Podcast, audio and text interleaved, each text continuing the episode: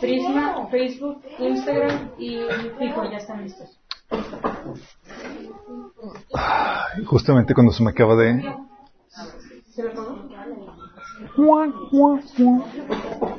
Ok chicos, estamos en vivo. Nada más que aquí estoy tratando de ver por qué se apagó la pantalla. ¿Estás conectado, no? Mm, no, a ver. ¿Está conectado? Sí, está conectado. A los que nos están sintonizando, eh, estamos transmitiendo desde Facebook, desde YouTube. Ah, sí. Creo que sí se apagó. Wow, se fue la conexión y todo. Tengan cuidado ahí con las conexiones, chicos. Bueno, mientras que se reinicie todo esto, les comento, eh, hoy vamos a ver la sesión 2 del, del, del estudio de productividad. Em, vamos a, no sé, y les había comentado que no sé cuántas sesiones vayan a tomarnos. 20. Ya dicen 20, ¿quién da más? Sí, la segunda. Um, y eh, les comento, eh, a los que no sepan, eh, los, porque tenemos invitados, eh, todo este bosquejo, todo este, el, el, estudio ya está publicado en la página de Minas. Entonces tú puedes, a veces la gente se estresa porque quiere pon, anotar todo lo que va escuchando y demás. De hecho, ya me ha tocado varias personas que se quejan de que hablo muy rápido y no doy chance que toman, a tomar anotes, anota, anotaciones. Está publicado, chicos. Sí. Entonces no se preocupen por eso. Y gratis. Está publicado el outline. Eh, eh, sí se logró. Thank you. Está publicado el outline y lo pueden traducir en inglés. Andrew, it's in English. Aleluya, gloria. Así es. Está en inglés. Ok, vamos a poner este tiempo en las manos de, de Dios. Que el Señor nos guíe en esto. Les recuerdo que el coffee break es al inicio y al final.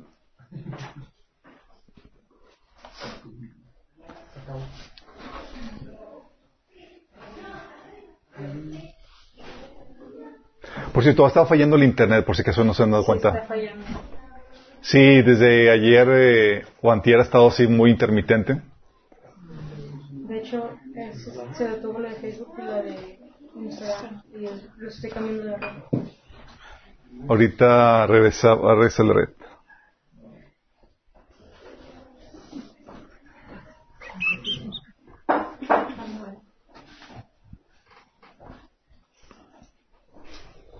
Ok, vamos a poner ese tiempo en las manos del Señor. Amado Padre Celestial, te alabamos, te bendecimos, te damos tantas gracias, Señor, por tu presencia en medio nuestro, Padre. Te pedimos, Señor, que en el nombre de Jesús venga, se manifieste tu presencia, Señor, quitando toda interferencia demoníaca, Padre, quitando toda obstrucción, todo velo de nuestro entendimiento, Padre, y obrando a través de mí para que pueda transmitirse con toda claridad, Señor, tu palabra. Que todos los que estemos aquí presentes y los que están escuchando este mensaje, donde quiera que se encuentren, que el Señor pueda tener un corazón dispuesto, podamos tener un corazón dispuesto, Señor, para recibir tu palabra, aceptarla y ser transformados por medio de ella, Padre. Habla a través de mí, Señor, te lo pedimos en el nombre de Jesús. Amén. Ok, chicos. Es la sesión 2 y estuvimos viendo eh, la, la vez pasada la motivación y la urgencia. Quiero hacer una pequeña recapitulación de esto. Estuvimos platicando acerca de que ¿Por qué ver esta temática? Y estábamos, viendo que Dios espera fruto en nuestra vida. ¿Se acuerdan? Espera fruto, buen fruto y abundante. Sí. Quiere ponerte a chambear. Y en esto habíamos platicado que Dios se glorifica en que produzcas mucho fruto. Y en eso demuestras que eres su discípulo. Siendo productivos para el Señor. Y a los que ya han, tomado, ya han avanzado en el taller en, el discipulado, sabrán que hay cinco tipos de fruto que la Biblia enseña que debemos estar dando. Uno es el devoción por Dios, nuestra devoción por Dios. Otro es nuestra santidad y madurez, o sea, el carácter de Cristo. Lo otro son las buenas obras. Dice la Biblia que Dios nos preparó para buenas obras, las cuales eh, preparó antemano para, para, para que anduviéramos en ellas. Otro es el, el evangelismo, el de ser discípulos. Y el otro es la obra de ministerio, el trabajo que hacemos para dentro de la iglesia, para el cuerpo de Cristo. nuestro enfoque en este taller, en este estudio, va a ser el trabajo que realizas para el Señor, es decir, eh, las buenas obras, la obra de evangelismo y el ministerio. ¿Cómo ser productivo en todo eso? El trabajo de santificación, eh, de devoción por Dios, eso es por tu cuenta y eso sería, ya hemos tocado otros talleres para desarrollar eso. Este, esta temática habíamos platicado que es de suma importancia porque depende de esto qué tanta gloria le traemos a Dios. ¿Qué tanta gloria le traemos a Dios? Va a depender de qué tan productivo eres. Habíamos platicado, por ejemplo, que este Pablo definitivamente trajo mucha gloria a Dios. Él escribió dos terceras partes del, del, de la Biblia, o la mitad del Nuevo Testamento. Eh, y nos dejó un ejemplo a marcar cómo uno puede llegar a impactar eh, nuestro mundo para la gloria de Dios. También de esto va a depender el impacto eterno que tendremos en la gente a nuestro alrededor. Y eso es aquí clave y crucial porque tenemos que recordar que nuestra función o nuestro trabajo como cristianos, como hijo de Dios, tiene una repercusión eterna en la gente alrededor. Sí, nosotros estamos en el negocio de salvar almas y de la restauración de almas. Entonces el trabajo que no hacemos o que dejamos de hacer es un impacto menos, son almas que no son restauradas, que no son impactadas por la obra de Cristo a través de nosotros. Es muy importante y a veces subestimamos, oye, pues yo pues, hago el trabajo de limpieza. Sí, pero si no haces el trabajo de limpieza, somos interdependientes unos de otros. Las funciones de otros, eh, otras partes del cuerpo de Cristo empiezan a ser afectadas, como habíamos platicado. Sí.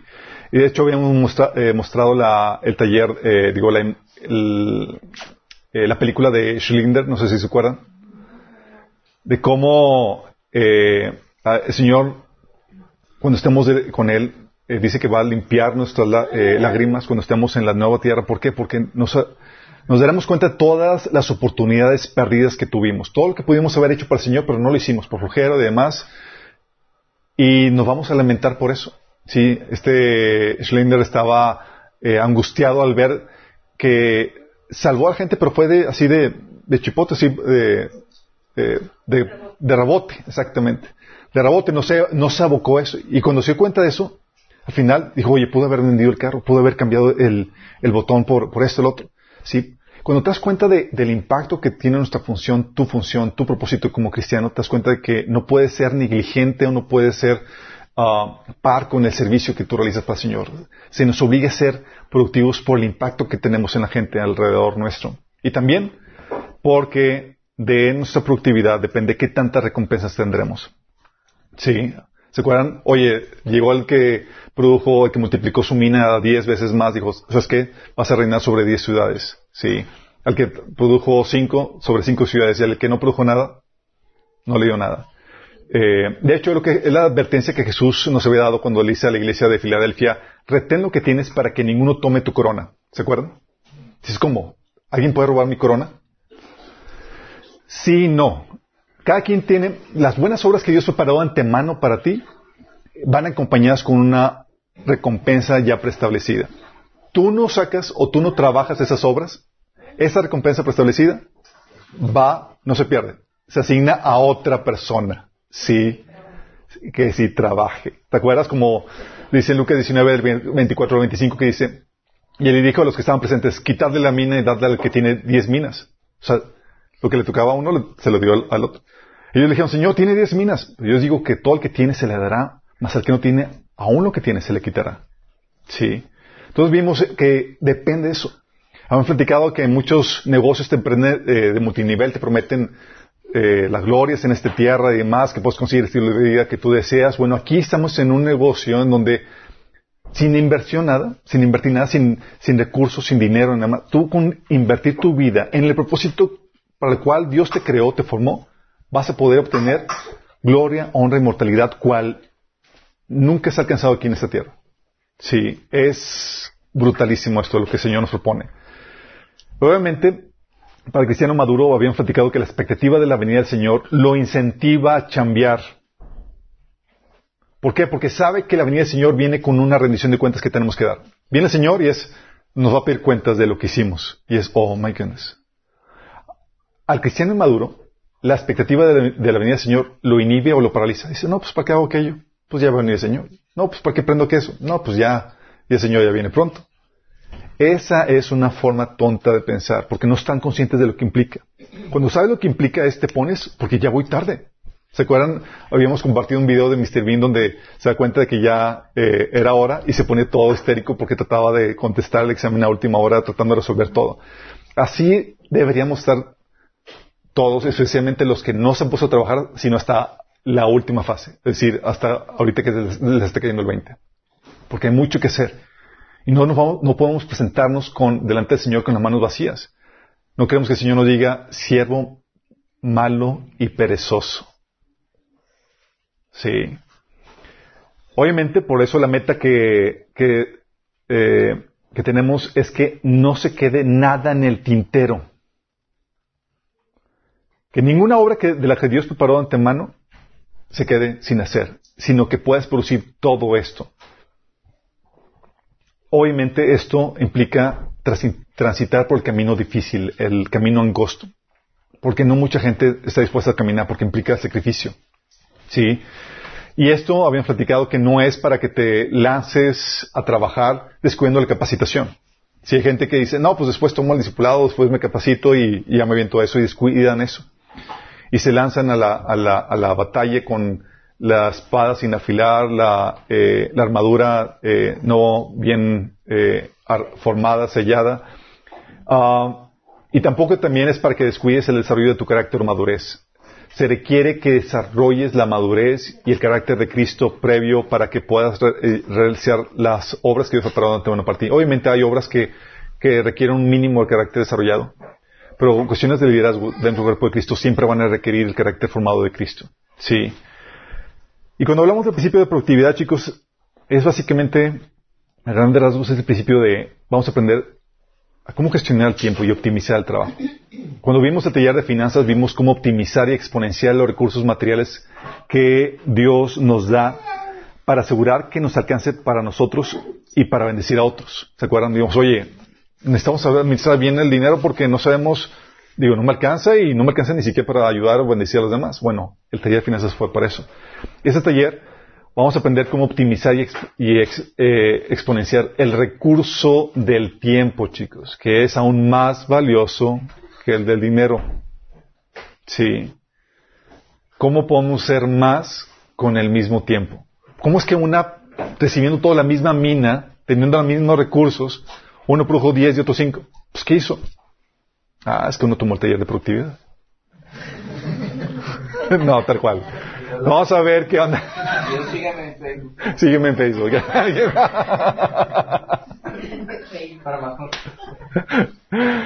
No, eh, obviamente lo que vamos a aprender, ¿qué, qué, cómo, ¿qué cosas podemos aplicar en nuestras vidas? ¿Qué principios nos enseña la Biblia para que podamos volvernos más productivos con lo que, con los mismos recursos que tenemos todos, la misma cantidad de tiempo? Sí. ¿Cómo podemos hacer para que avancemos y, glorifiquemos a Dios siendo productivos, eh, eh, partiendo de la misma, eh, de la misma plataforma todos? Ok. Y lo que vamos a ver hoy es el primer principio, el principio del compromiso. Vamos a ver cuánto nos tardamos. Ah, la cara. Advertencia. Advertencia. Ok, chicos, cuando hablamos de compromiso, estamos hablando de la obligación que contraemos por una persona, por ti, ante una persona más, porque te comprometes eh, con alguien o con algo. Sí, es básicamente una obligación contraída el compromiso. Y el compromiso es indispensable, pues pone demandas sobre tu potencial y saca de ti el fruto que puedes realizar. Sin compromiso no hay esas demandas que ponen sobre tu potencial. Es indispensable. ¿Cómo puedes ser fructífero? Bueno, hay que ponerle demandas a tu potencial, hay que poner responsabilidades, hay que poner compromiso. Si no hay compromiso, no hay productividad, chicos. Traje mi porrista.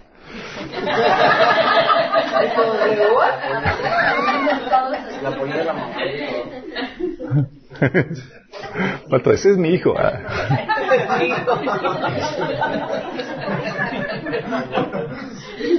Ay, madre.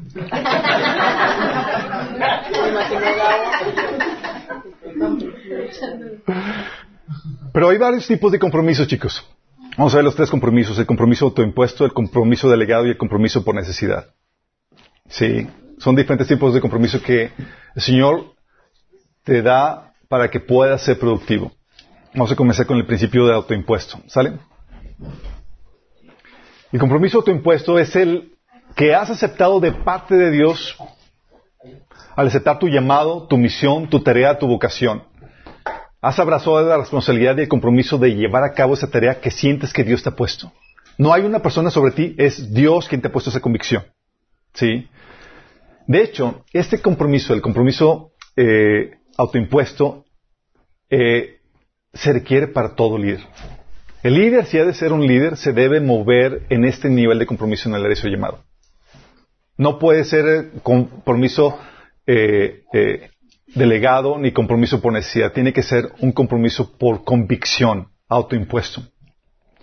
Y es aquí donde tú ves este compromiso cuando aceptas tu llamado.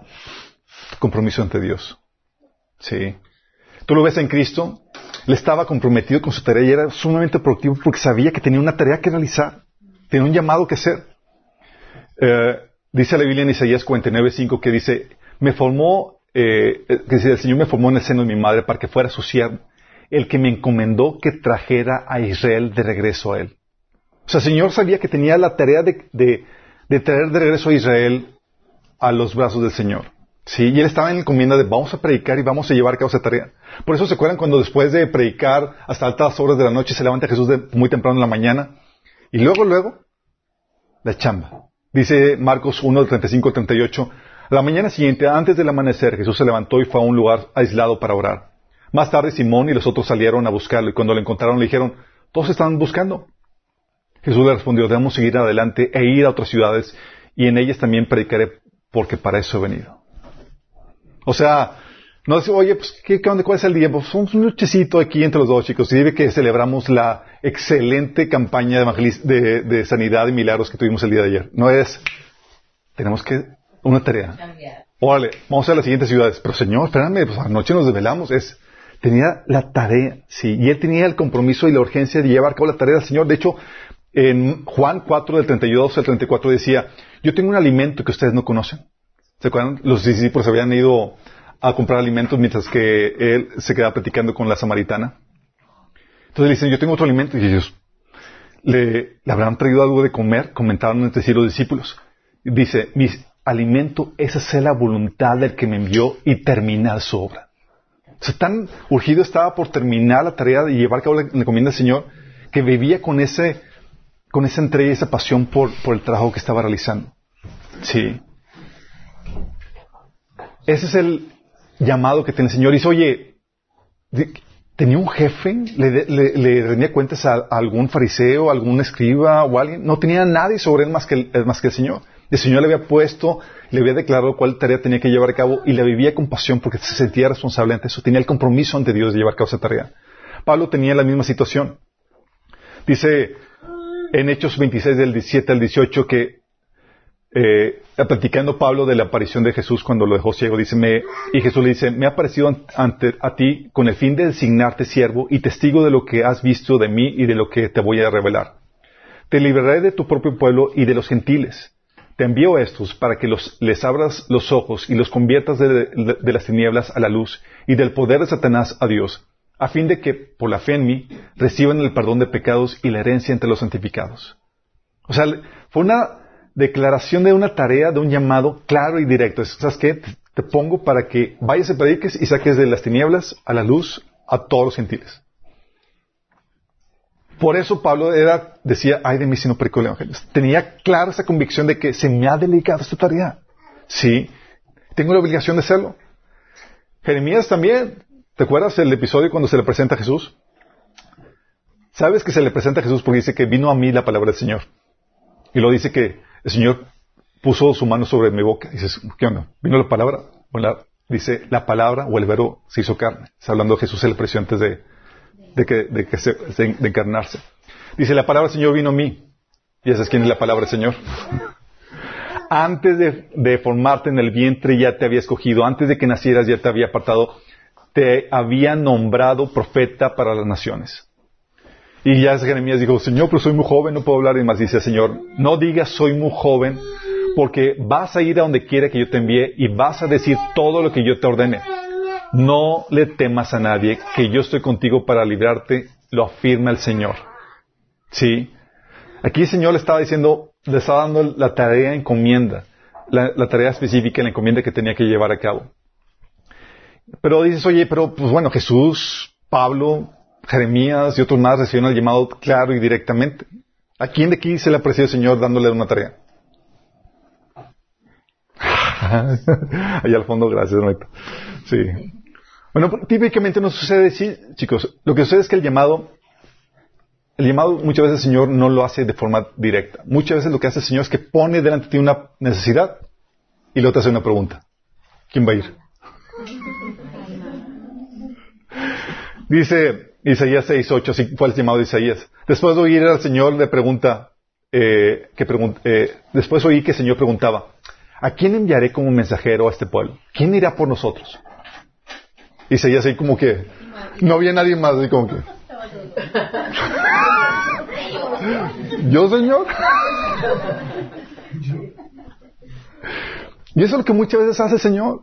El Señor te presenta delante de ti una necesidad y luego te pone a ti, hey, ¿qué onda? Y no puedes decir, Señor, envía aquello porque no hay nadie capacitado, nadie que tenga la capacidad para hacerlo más que tú.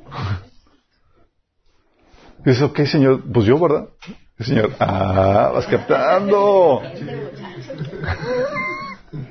De hecho, lo que Jesús hacía cuando dice en Mateo 9, del 35 al 38, dice que Jesús recorría todos los pueblos y las aldeas enseñando en las sinagogas, anunciando las buenas nuevas del reino y sanando toda enfermedad y toda dolencia. Al ver a las multitudes tuvo compasión de ellas porque estaban agobiadas y desamparadas como ovejas sin pastor. La cosecha es abundante, pero son pocos los obreros, les dijo a sus discípulos. Pídanle, por tanto, al Señor de la cosecha que envíe obreros a sus campos. Lo que hace el Señor, te muestra una necesidad y luego hace que te ponga carga en tu corazón. Y la, primera muestra de carga es te pone carga, te pone carga por oración. Y es la forma para que eventualmente seas reclutado. Sí. Porque la Biblia dice que al que sabe hacer lo bueno y no lo hace, es pecado. Oye, puedo hacerlo, tengo la capacidad, hay la necesidad y, tengo y Dios me está poniendo la carga y no hago nada. Es la señal de que el Señor te está llamando. No necesitas que se te aparezca un ángel, que se te aparezca el Señor. De hecho, si se te aparece un ángel, el Señor, mayor responsabilidad. Sí. Mayor responsabilidad. El llamado nace nace cuando la necesidad se combina con tu capacidad para suplirla y la carga por hacerla. Si el llamado nace cuando la necesidad se combina con tu capacidad para suplirla y la carga por hacerla. Cuando tienes la, la convicción de que Dios te va a pedir cuentas por aquello que sientes que debes hacer. Y el Señor pone eso y dices, ay, ¿sabes que si no hago esto, el Señor me va a pedir cuentas? O cuando has visualizado el bien que puedes realizar y va combinado con el sentido de responsabilidad por hacerlo. De hecho, es cuando reconoces que tu existencia es necesaria, que hay algo que el mundo necesita que solamente tú puedes proveer. Es cuando te sabes deudor al mundo por el potencial que Dios puso dentro de ti por causa de los demás. Dios puso, y ese que donde debes entender que eres parte del cuerpo de Cristo y tienes una función, una tarea que hacer, que si tú no la haces, vas a afectar al resto del cuerpo de Cristo. Hay una función, una tarea.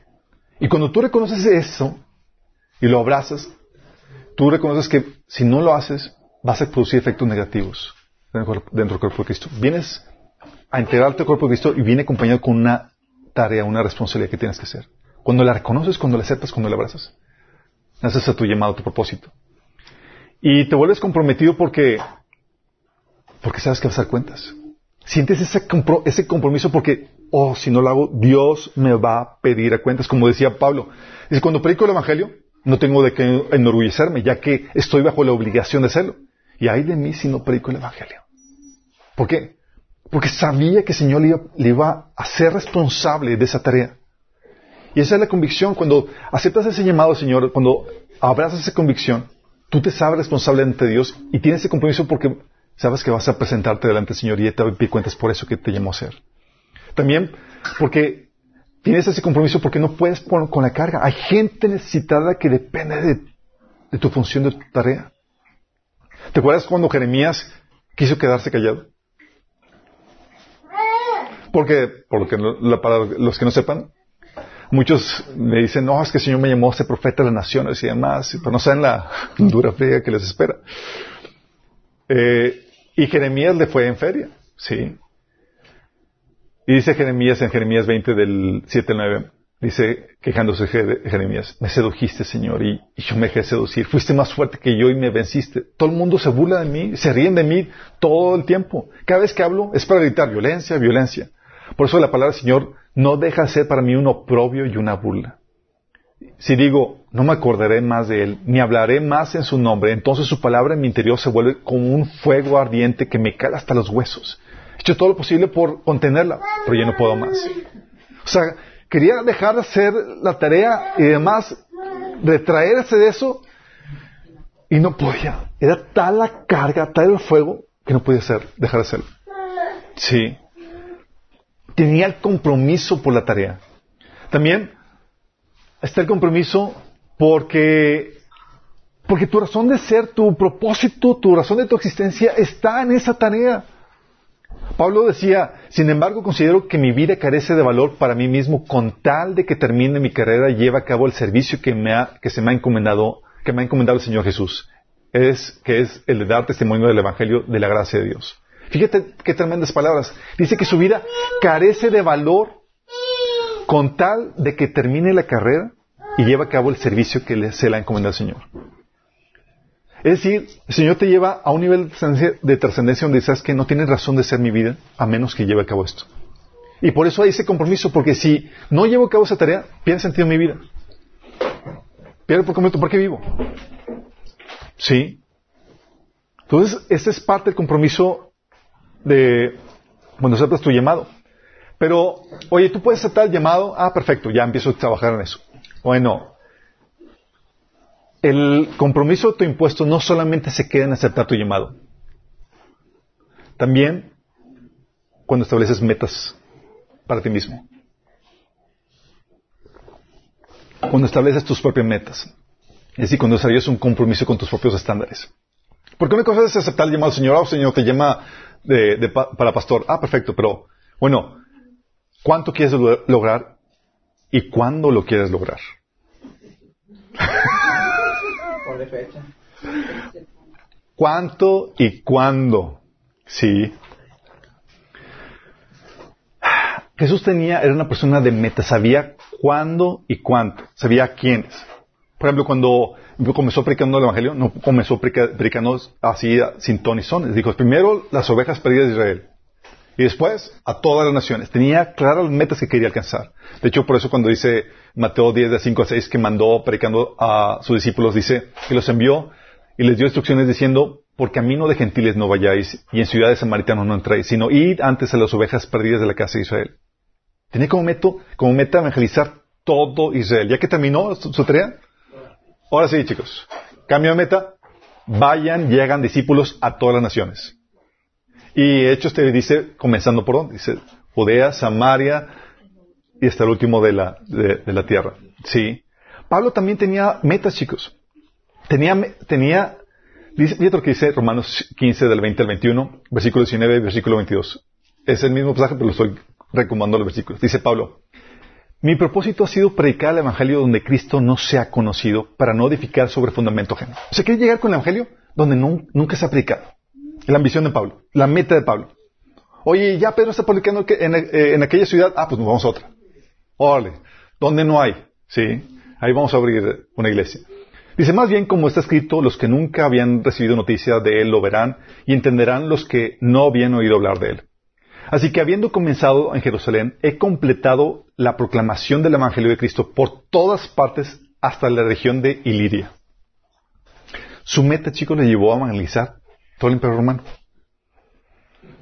Sí. Dice, y estaba escribiendo a los de Roma, dice, este trabajo es lo que muchas veces me ha impedido ir a visitarlos. Tan enfocado está en su meta, que él no se dejaba desviar de esa meta. Oye, voy a predicar a donde no llega el Evangelio. Oye, Pablo se enteró, chicos, de que algunos de, su- de sus discípulos habían fundado ya iglesias en Roma. Entonces para Pablo fue, "Ch, chelis, Roma hasta cuando, se hasta cuando termine la chamba. Sí.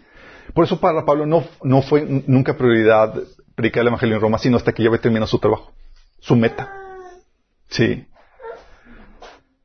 Pablo también cuando eh, regresó de, de su tercer viaje misionero, dice que se había propuesto pasar, por, eh, pasar de largo Éfeso para no detenerse en Asia, pues se apresuraba para estar el día de Pentecostés, si le fuese posible, en Jerusalén.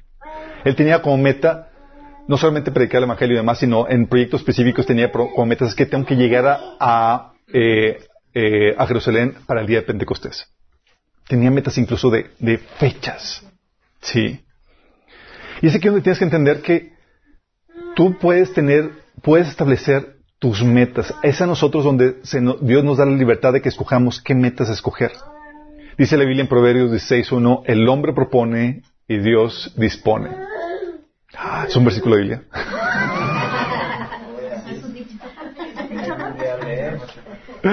y el que no llega viejo, eh, no, el que, el que madruga.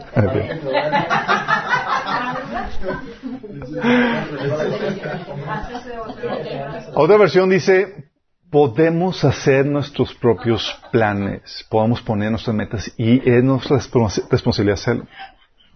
Es nosotros lo que determina- determinamos cuánto conquistar para el Señor, cuánto avanzar para el Señor y cuándo. Y tienes que hacerlo. Haciendo eso, tú estás poniéndote compromisos, un compromiso a ti mismo. Sí. Por ejemplo, algo que hemos estado trabajando aquí en Minas, para los que no sepan, de- hemos, estado, est- hemos estado trabajando por diversas metas y nuestro deadline típicamente es la fiesta de las trompetas. Sí. Cada año. Es, ¿Por qué fecha límite? Exactamente, es cada año. Porque fecha de las, las trompetas eh, muy bien pudiera ser la fecha de que suceda el rapto. Para los que no sepan, remítanse a los talleres de profecía del fin. Ok. Pero entonces lo que hacemos es que hacemos la planeación para, eh, para terminar ciertos proyectos al final y tenemos la meta de qué queremos lograr y cuándo lo queremos lograr. Por eso cada año era, eh, desde hace dos, tres años era la meta de terminar todo el discipulado. El de grabar el discipulado y terminarlo para antes de la fecha, de, de la fiesta de las trompetas. Si ya lo grabamos y lo terminamos en esas fechas. Tenemos la meta clara de lo que queremos hacer. Por eso eh, estábamos impartiendo el taller del, de- del discipulado eh, los martes y también los sábados porque teníamos la urgencia de terminar eso. ¿Qué nos llevó a actuar de esa manera? Teníamos una meta a tu impuesto. ¿Quién nos lo puso? No fue como que, oye Alberto, queremos que tengas como meta eso. No, era pues uno que le gusta el sufrimiento, chicos. Uno que le gusta la, la- ¿Por qué? Porque es, oye, visualiza lo que quieres presentarte, cómo quieres presentarte ante el Señor. Dices, quiero terminar esto para mi Señor. Sí. Y te pones tus propias metas. Oye, tú puedes ponerte metas como, oye, quiero leer un libro al mes. La cara de algunos.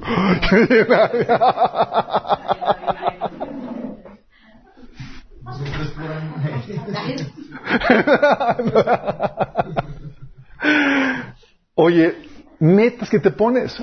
Sí, oye, o incluso en el trabajo, oye, prospectar X número de personas al día, etcétera. Si tú estableces la medida de acuerdo a tus propios estándares y a tu, propia ambición, ¿cuánto y cuándo quieres lograrlo? Y ya sé que te vuelves, te comprometes de esta forma porque tienes una idea de lo que quieres alcanzar, una idea que te apasiona de lo que quieres alcanzar. ¿Sabes qué? Vi esto que puedo hacer y estás apasionado por esa idea. Y quieres alcanzarla. Y te apasiona. O también estás comprometido de esta forma porque sabes que Dios te va a pedir cuentas. Sabes que tengo que terminar esto y tengo que hacer esto porque creo que el Señor me va a pedir esto. Ya visualiza lo que, lo que puedo hacer para el Señor y tengo que hacerlo. O sabes que el bienestar de otros depende de ti. Sí, nosotros nos urgía terminar eso por la fiesta de las trompetas porque no teníamos el kit del rapto preparado, entonces era, si se me quedan aquí la gente no podemos dejar que, sí, no terminamos, no está, falta taller de mente renovada. sí, ya no vas a poder pasar la, la, la tribulación victoriosamente. Pero tienes, o porque tienes una, mucha ambición para, el Señor, por el compromiso que te genera el Señor por lo que Él ha hecho por ti. por amor a ti, porque te sientes en deuda por ti. ¿Sabes qué? Te vives y te desgastas por Él. Por ejemplo, Pablo sentía un compromiso tremendo por el Señor porque Él había perseguido a la iglesia y había eh, no solamente metido a la cárcel a, cristianos, había matado a cristianos por, por su celo. Y Él sentía tanta deuda por el perdón y el amor del Señor que Él se desvivía. ¿Sabes que es lo mínimo que puedo por mi Señor? Y trabajó de una forma impresionante. Sí, por por ese compromiso que tiene por el Señor. Como dice la Biblia, al que mucho se perdona, mucho ama. Y él estaba apasionado por el Señor y quería demostrárselo de esa forma.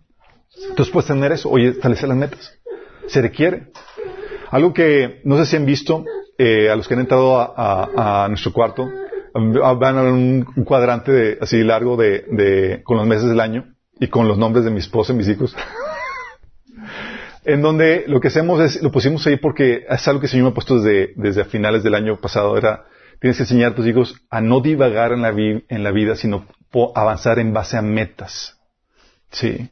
Tienen que ponerse, aprender a, a ponerse estándares ellos mismos, a comprometerse ellos mismos con sus propios estándares. Oye, tal mes aprenderse las tablas, tal mes aprender a cocinar, Sami, etcétera. Sí, avanzar en base a eso. Porque si no, nada más divagas en la, vida, la vida sin, buscar producir algo para el Señor o avanzar algo en tu vida. No puedes darte el lujo de andar así. También el compromiso ante tu impuesto puede ser cuando te responsabilizas de las repercusiones de tus acciones. Ese compromiso por las consecuencias. Porque ese, este es el compromiso por cuidar y mantener lo que comenzaste, lo que desataste por el trabajo. Porque para los que no sepan, un poquito de trabajo genera mucha chamba. Oye, pues voy a comenzar una iglesia. Sí, pero no sabes. oye, voy a comenzar un negocio. Sí, pero no sabes todo lo que conlleva. Por ejemplo, oye, fundaste una iglesia. Bueno, tienes que cuidar de ella. Sí, Pablo decía, además de todo eso, a diario llevo a la carga mi preocupación por todas las iglesias. O sea, tenía la carga, o sea, no era, no solamente la, la, la fondo del sino tengo que cuidarla. ¿Sí? De hecho, por eso decía 1 Corintios 4, del 14 al 17, no les escribo estas cosas para avergonzarlos, sino para advertirles como mis amados hijos. Pues aunque tenga, aunque tuvieran diez mil maestros que les enseñen acerca de Cristo, tienen un solo Padre espiritual, pues me convertí en su Padre en Cristo Jesús cuando les prediqué la buena noticia. Así que les ruego que me imiten. por esa razón les envié a Timoteo, mi fiel y amado hijo en el Señor. Él les recordará la manera en que sigo a Cristo, eh, así como lo enseño en todas las iglesias en todas partes.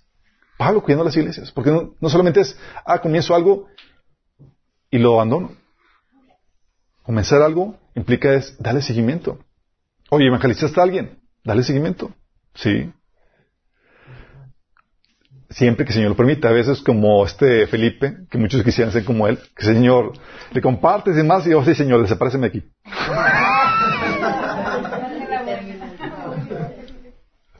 No quiero andar cambiando pañales, no quiero...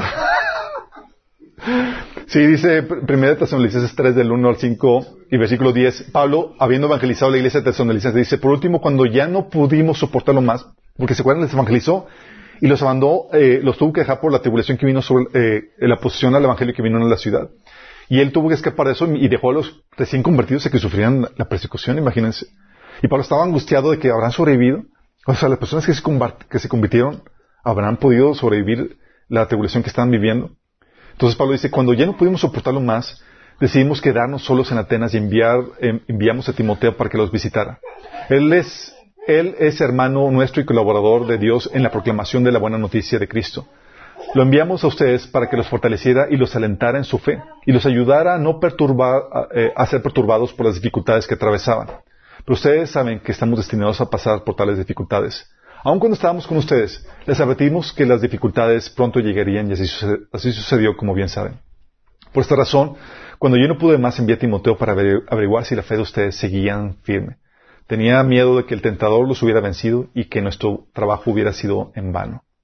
Luego versículo 10 dice, día y noche les suplicamos que Dios nos permita verlos de nuevo para suplir lo que les falta su fe. Esta una persona, oye, ya te compartí, sí, nada más que pues con eso lleva pues una carga. Ahora tengo que ayudarte a crecer en la fe, asegurarme que, estés avanzando, sí, en la fe. Y eso implica un montón de cosas. Oye, la Biblia te habla de que si sedujiste a una chica, pues, y, te casaste con ella, ahora te casas con ella. O sea, te responsabilizas. Dice Éxodo 22, 16, si un hombre seduce a una mujer virgen que no está comprometida y tiene sexo con ella, tendrá que pagar a la familia de la mujer la cantidad acostumbrada por una virgen y casarse con ella. Responsabilizarse con las acciones. Oye, ¿te casaste? Pues ahora tienes que mantener la familia. Sí. Dice que el que no provee para los suyos y sobre todo para los de su propia casa, ha negado la fe y es peor que un incrédulo. Sí. ¿Tuviste hijos? Pues ahora criarlos. Si te das cuenta, una acción tiene sus consecuencias, pero cuando asumes responsabilidad, cuando tienes el compromiso por las consecuencias, te empiezas a ser productivo. Sí. Tuviste un hijo, ahora tienes que educarlo, criarlo. Empezaste una empresa, ahora tienes que cuidar su gestión. Oye, cenaste, comiste rico, tienes que lavar tu plato y guardar la, comida. Tiraste, ensuciaste, tienes que recoger, tienes que lavar. Hay una consecuencia. Cuando te haces responsable, te vuelves eh, productivo en ese sentido. Te responsabilizas por tus, por las repercusiones. Sí. Por eso, um, por eso se, cuando comienzas algo siempre se evalúa para ver si tienes lo que se implica comenzar la tarea. ¿Te acuerdas que Jesús dijo, oye, no comiences algo sin, sin evaluar el costo? ¿Por qué? Porque vas a comenzar algo y tienes que considerar todo lo que va a implicar. Sí, muchas veces la gente se lanza al ruedo sin, sin verificar todo lo que va a implicar. Dice Lucas 14, 28 al 30, dice, sin embargo, no comiences sin calcular el costo, pues, ¿quién comenzará a construir un edificio sin primero calcular el costo para ver si hay suficiente dinero para terminarlo? De no ser así, tal vez termine solam- so- solamente los cimientos antes de quedarte sin dinero y entonces todos se reirán de ti. Dirán, ahí está el que comenzó un edificio y no pudo terminarlo. Jesús sabía lo que rilla que es la gente. Sí. Los conocía, chicos. Y sí pasa, o sea, muchos se casan y luego se sorprenden la friega que implica. Y dicen, ay, caray, esto no había considerado. Sí. No habían, no habían visto todo lo que implica. Y claudican. Sí. O comienzan un, un negocio y no sabían la friega que se iba a aplicar porque no sabían qué onda con todo eso. Y es aquí donde el compromiso se desarrolla porque tienes un amor, pasión por los afectados. Sí. Oye, ya tuviste tu bebé, pues ya no puedes abandonar. Sí. Sí, tienes el sentido de responsabilidad por lo que eh, la gente que, eh, que contrataste y demás, o por los clientes que tienes que atender. Y sabes porque también el compromiso, porque sabes que Dios te va a pedir cuentas de, de las acciones, de tus acciones y de las consecuencias de tus acciones. Sí. También desarrolla ese compromiso autoimpuesto, ¿sabes cuándo? Cuando te comprometes ante los demás.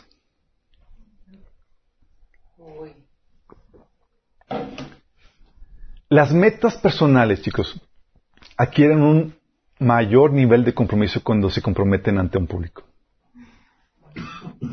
¿Has pasado que tienes metas por, así no dices a nadie, pero es una meta tuya? Y a veces somos bien parcos o bien barcos con nosotros mismos. Si no le cumplí, ah, pues nadie supo nada. sí, la libre. Sí. Eh, sí, acá dices, nada, le puedo cancelar o mover al cabo, nadie, no quedé con nadie. Sí. Pero cuando quedas con alguien, ¿cómo se eleva el, el nivel de compromiso? Uf. Sí. Por eso, chicos, por ejemplo, en la relación de pareja, el compromiso tiene que serse público. Porque eleva, si el nivel de compromiso dice, ah, pues yo, te, yo soy, voy, voy, a ser fiel con, con, con la chica con la que estoy durmiendo. Sí, pero si no lo haces público, si no te comprometes formalmente, ese nivel de compromiso disminuye. Sí. Por eso típicamente las personas que se que viven en concubinato antes de casarse es, elevan su porcentaje de probabilidad de divorciarse después. Sí. Y es aquí donde hay planes y metas que se mantienen ocultas solamente para ti. Cuando las, cuando las haces públicas, ya te comprometiste. Sí. Eso le pasó a Nehemías. ¿Te acuerdas? Nehemías estaba con la, con la carga de construir las murallas. Y una cosa es tener la carga y otra cosa es hablarla, invocar a la gente. Sí. Dice Nehemías 2 del 11 al 12 o del 16 al 18, dice, entonces llegué a Jerusalén tres días después. Me escabullí durante la noche llegando, llevando conmigo a unos cuantos hombres. No le había dicho a nadie acerca de los planes que Dios había puesto en mi corazón para Jerusalén. Todavía no había un compromiso público. Entonces salió para inspeccionar la- las ruinas, chicos. Entonces, inspeccionó y uno puede pensar, oye, pues, está bien, canijo. Mejor aquí no decimos nada y nos hacemos guajes. Porque a veces te, te, te intimida el reto. Dice, los funcionarios de la ciudad no supieron de mí, de mi salida, ni de lo que hice, porque aún no le había dicho nada a nadie sobre mis planes. Todavía no había hablado con los líderes judíos, los sacerdotes, los nobles, los funcionarios, ni ningún otro en la administración. A este punto, Nehemías podía retractarse, retraerse sus planes y nadie hubiera pensado mal de él. ¿Sí o no? Ah, pues, ah, pues vino de visita, chido, nos vino a ver, genial. Pero luego abrió su boca. Y dice, le dijo a los líderes, ustedes saben muy bien las dificultades que- en las que estamos. Jerusalén yace en ruinas y sus puertas fueron destruidas por el fuego. Reconstruyamos la muralla de Jerusalén y pongamos fin a esta desgracia. Y abrió su boca. Ahora sé si él no dirigía o no lleva a cabo lo que acaba de proponer, iba a quedar sumamente mal. Y eso es la situación, chicos. Cuando tú hablas y te comprometes ante las demás personas, tu nivel de compromiso. Se eleva. Y eso te lleva a ser productivo. Ya te comprometiste, ya no hay marcha atrás. Sí. Pablo también se, se lo hacía así y se comprometía. Romanos 15 del 23 al 25 decía, pero como no me queda más tarea pendiente en estas regiones y como desde hace muchos años deseo ir a verlos, iré a visitarlos ahora que vaya a España. Espero verlos cuando pase por allá y que me ayuden a continuar con mi viaje luego de haber disfrutado de su compañía. ¿Qué estaba haciendo aquí Pablo? Diciendo, voy a ir a visitar. Estaba comprometiéndose con la iglesia de Roma para que se prepararan la visita. Ya no podía desligarse que, ah, pues, oye, pues siempre no vino, pues ¿qué pasó? Ah, pues X, no. Ya tenía el compromiso de ir a visitar, chicos. Y cuando Pablo llegó a romper un compromiso, como lo hizo público, un compromiso, tenía que dar cuentas de por qué no lo cumplió. ¿Se acuerdan cuando Pablo le falló a la iglesia de Corintios?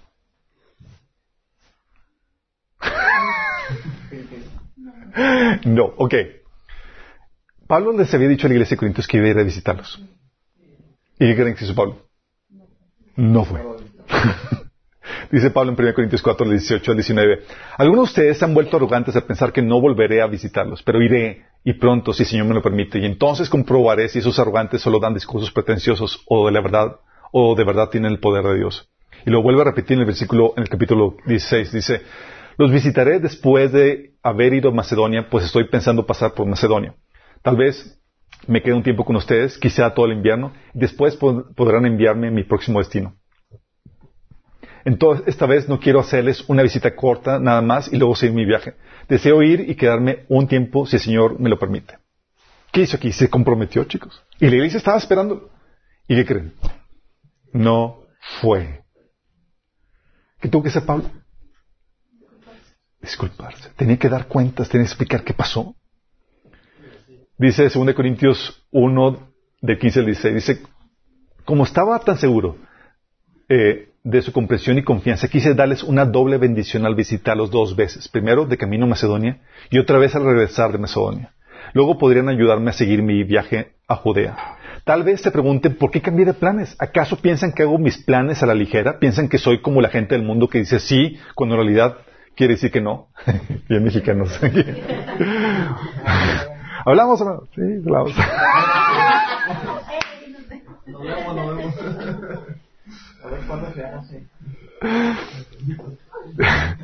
nos dice Pablo en versículo 18, tan cierto como Dios es fiel a nuestra palabra a ustedes, no oscila entre sí y no. Ahora pongo a Dios por testigo de que, de que les digo la verdad. La razón por la cual no regresé a Corintios fue para ahorrarles una severa reprimenda. O sea, no fui, no porque, es porque fue por su bien, chicos. O sea, denle gracias a Dios de que no haya ido. Pero ese reclamo fue como que, ah, gracias, Palito. No, no, pues no, cuando, cuando quieras saltarte otra vez, pobrecita. ¿Pero por qué? Porque ya había hecho un compromiso. Cuando hay compromiso ya te tienes que disculpar ante la gente porque no lo cumpliste. ¿Te ha pasado que tienes compromiso con alguien y llegas tarde o no llegas a la cita? En teoría, te disculpas, ¿verdad? En teoría. ¿Por qué? Porque nuestra palabra nos ata. Dice la Biblia en, Mateo 5, 37, cuando ustedes digan sí, que realmente que sea realmente sí, cuando digan no, que sea no. Cualquier cosa de más proviene del maligno, o sea, te está diciendo, sé fiel a tu palabra. Pablo, de aquí Jesús estaba reprendiendo a, a sus discípulos porque para muchos ya vivían en un nivel donde su palabra no vale. Donde para que valiera tenían que jurar. Cuando el juramento era solamente resguardado para situaciones solemnes de juicio. ¿sí? Y aquí es, ya, o sea, como la palabra ya no valía, la única manera que te podían creer era jurando. Y Jesús dice, no, no, no, no, volvemos al estándar. Tu palabra se tiene que respetar. Los compromisos, sin embargo, se tienen que hacer con humildad, reconociendo que Dios puede frustrar los planes por causas mayores. ¿Sí? Repito, por causas mayores, no por negligencia nuestra. Porque ahí dicen, ah, pues es que el Señor no quiso. Me quedé dormido.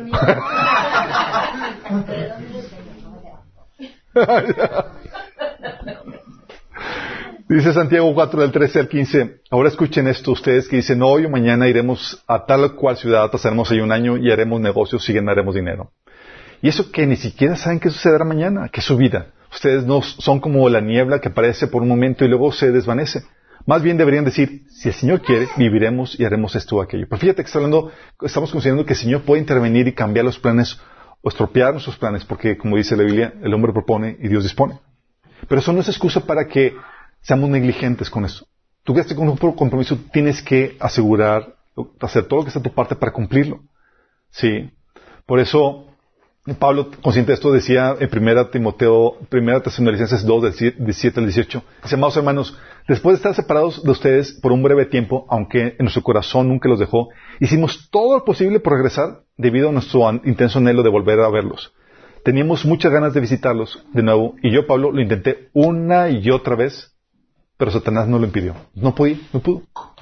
No pudo cumplir con su deseo de, volver, de visitarlos. Y aquí dice que Satanás se lo impidió. Y dices, ¿cómo?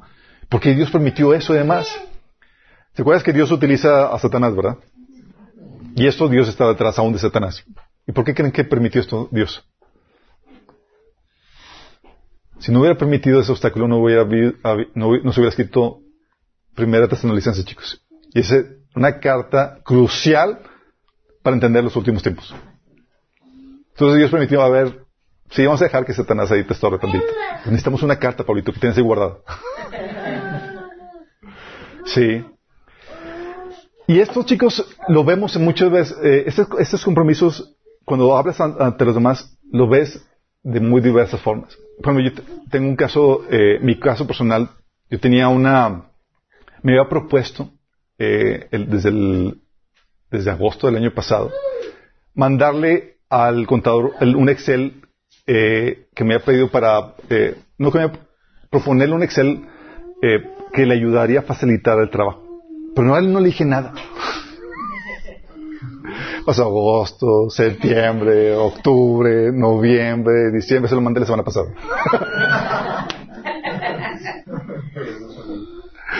pero, no, pero ¿por qué? Porque somos imparcos con estas metas. Sí. Pero cuando los hablamos, es, ya hay compromiso. Y ese compromiso, chicos, es lo que te ayuda a desarrollar potencial. ¿Sí? Por ejemplo, las reuniones programadas, cuando decimos, oye, todos los martes vamos a tener reunión de estudios. ¿De qué los esperamos? O sea, no es como que ustedes vengan y a mí se me va la onda. ¿Sí? ¿Qué, hacen aquí? Sino que al comprometerte lo que te ayuda a desarrollar potencial. Y porque tengo ese compromiso, y preparar el estudio para esa reunión y demás es lo que ha demandado, ha puesto demandas sobre el potencial y me, me, ha permitido sacar todo lo que tengo para dar por ese compromiso que he contraído con ustedes. Sí. También, oye, cuando tienes un trabajo, un equipo y demás, oye, juntas de resultados, la próxima junta les traigo el balance de resultados, ya te comprometiste, ya, vas a, ya pusiste una fecha, viste, la próxima junta va a haber, vas a traer tal resultado. Y ahora te mueves porque te mueves porque ya te comprometiste ante los demás. ¿Sí? O con clientes, hoy te entrego la cotización mañana. Ya le diste tu palabra. Sí, y ahí tienes, y se te va la onda. Ya tienes ahí a las 8 o 9 de la noche haciendo. Ahí ya saben lo que sucede, chicos. Sí. O promesas que hacemos. Oye, te voy a, te voy a enviar el libro. Sí, te voy a prestar el libro. Y se te va la onda. Sí. Pero ya sabes que hay compromiso. O voy a llegar temprano y te voy a ayudar a recoger. Ya hiciste la promesa. Esa compromesa adquiere mayor compromiso porque ya la hablaste, ya la dijiste. Y tú te atas por tus palabras. Y tienes que aprender a darle a tu palabra el valor que, que, merece. Recuerdo cuando el Señor me estaba enseñando la importancia de, mis palabras. Yo le había dicho, típico a la mexicana, eh, aún cuando estaba eh, eh, viviendo en Michigan, a mi compañero, mi, mi, hermano ahí de la casa, de donde de la familia, decía, oye, yo te, le estaba pidiendo que le ayudara, te ayudo el sábado. Sábado en la mañana te, te voy a ayudar. ¿Tú crees que quería ayudarle? Era, ahí te ves, espero que se te olvide y bye. Ahorita ya me dejas en paz. el sábado en la mañana, recuerdo, me levanto está acostado en la cama y el, Señor llega así, hey, levántate. Ya, Señor, no, levántate. Se quedaste en ayudarle. Señor, tú sabes que no lo estaba diciendo en serio. Dijiste tu palabra y ahora la, guardas. Yo, chin, Señor. Y el Señor me está enseñando la importancia de ser fiel a nuestras palabras. Dice un compromiso aunque sea un compromiso con, con un don nadie, ya hablaste, ya adquiriste un compromiso. Sí. Y es aquí donde el líder, chicos, el que dirige la, la, la, actividad es el que tiene que estar más comprometido. No es como que puede decir, oye, nos vamos mañana a las ocho y no parezca. Sí. El hombre se le dice, eh, es como el hombre que le dice a su esposa, oye, amor, no quiero ir a la iglesia, quiero quedarme a descansar. Y la esposa dice, pero amor, o sea, no puede ser eso, tienes un compromiso con Dios. Señor, señor comprende, dice, aparte es el pastor. ¿Te toca predicar? O sea, si el compromiso con Dios no fue no es suficiente, el compromiso que tienes con la más gente que está esperando te obliga, ¿sí? Y te obliga a trabajar o sacar eso, a ser productivo. ¿Por qué? ¿Qué pasa? Mueves cielo, mar y tierra para cumplir tu compromiso y no quedar mal. Porque ya hablaste. Sí. ¿Dejas de hacer cosas o empiezas a hacer cosas para cumplir con dicho compromiso o no? ¿No te ha pasado, oye, vas platicando con tu, con tu amiga o con tu amigo bien a gusto y demás, y tienes que cortar la plática bien a gusto porque tienes, ¿qué? Un compromiso. Oye, tengo otra cita. Sí. Gasta una hora. Y ya hay una expectativa puesta sobre ti que te presiona, que te obliga. Y hay una obligación. Al punto de que puedes, o eh, al punto de que si no puedes o surge algo que te atraviese, ya te tienes que disculpar por compromiso. Pero ese compromiso, chicos, es lo que te lleva a ser productivo. Tú quieres compromisos y te obligas, pones demanda sobre tu potencial y te lleva a trabajar. Compromisos ante los demás y luego aún más si quedan por escrito, escritos o grabados. Sí. Se eleva el nivel de compromiso a un nivel superior porque dejas evidencia ante testigos presentes, aún futuros que lean el contrato y demás, de lo que te comprometiste a hacer. E incluso hasta puede llegar a ser demandado si no lo cumples. Cuando te comprometes a los demás, te obligas porque Primero sabes que vas a rendir cuentas ante Dios por lo que dijiste y no cumpliste. También nos obligamos porque tenemos miedo de quedar mal con la gente. A que no se prueban. A que nos rechacen porque, porque no cumplimos eso. Y también a que seamos demandados. Sí. ¿Quieres ser productivo o hacer que la gente sea productiva? Tienes que ponerte compromisos.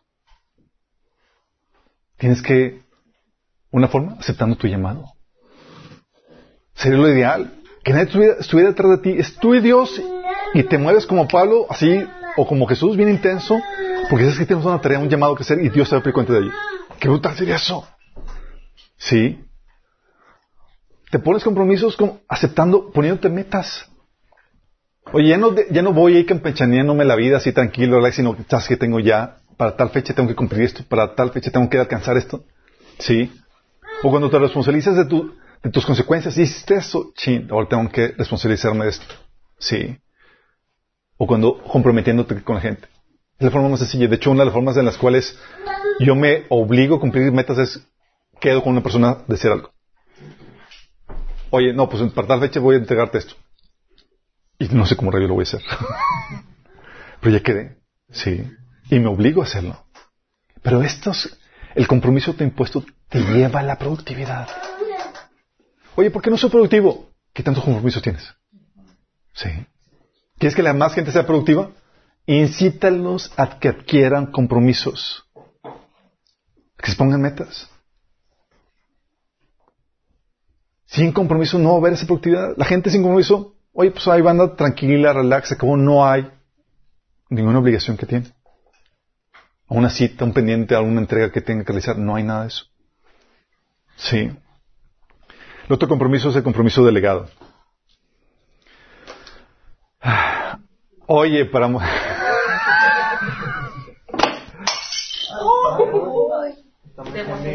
Me emocioné. Chicos, aquí se quedó una casa, una taza. Rápido. es la chuma rápido. No. estoy informando de qué pasó aquí. se. No se preocupen, chicos. Bueno, les decía, el compromiso delegado. Sí, es algo difícil, chicos. Sé que, que están ahí asustadillos eh, por todo esto. Pero Acuérdense que estamos avanzando en el proceso de santificación y es hora de tejer fino, chicos. Si, si uno quiere quedarte, no te quiere que te quedes a un nivel de, de conformismo o de complacencia. El Señor quiere que avances sí, en eso. Gracias no fue una de las tazas que me regalaron. Y es aquí donde, oye, para muchos es, oye, es que no sé mi propósito, ¿cómo lo hago para que compromiso? Si ni siquiera sé el para qué nací, ¿Para qué nací? ¿Cuál es la razón de mi existencia? Sí. Um, bueno, el compromiso delegado es uno de los caminos para encontrar tu propósito. ¿Por qué? No sé qué hacer. Acepta la chamba que te pongan a hacer. En lo que descubres. En lo que descubres que. ¿Por qué? Nadie sabe su contribución, nadie nace, eh, nace sabiendo su contribución, su habilidad y su don, sino hasta que se le pone demandas a sus capacidades, a su, a su, a su, eh, a su don, chicos. Chicos, dejen el tapiador ahí, déjenlo, no, por favor, siéntense, sí. Um, sí, acuérdense, matitas no queremos ahorita, queremos Marías, ¿sale? Entonces, ¿qué pasa? El Señor nos lleva, por medio del trabajo que aceptamos, de la chamba que alguien más nos impone, a, al autodescubrimiento. Sí. Te pone a chambear además y dices, oye, fluyo con esto, y, me, empiezas a descubrir lo que puedes hacer. Y a veces donde dices, en la torre no soy bueno para esto. Sí. Recuerdo cuando estaban en la, escuela, tenía que hacer servicio becario por la, por la, beca que tenía. Y una vez, y pues tenía que hacer la chamba que me ponía la maestra a la cual estaba teniendo. Y me pone a traducir. Hijo, me dice la, la maestra, dice, ¿qué mal traduces? Y para mí fue como que, wow, ya sé que no es por ahí. Palomita, no.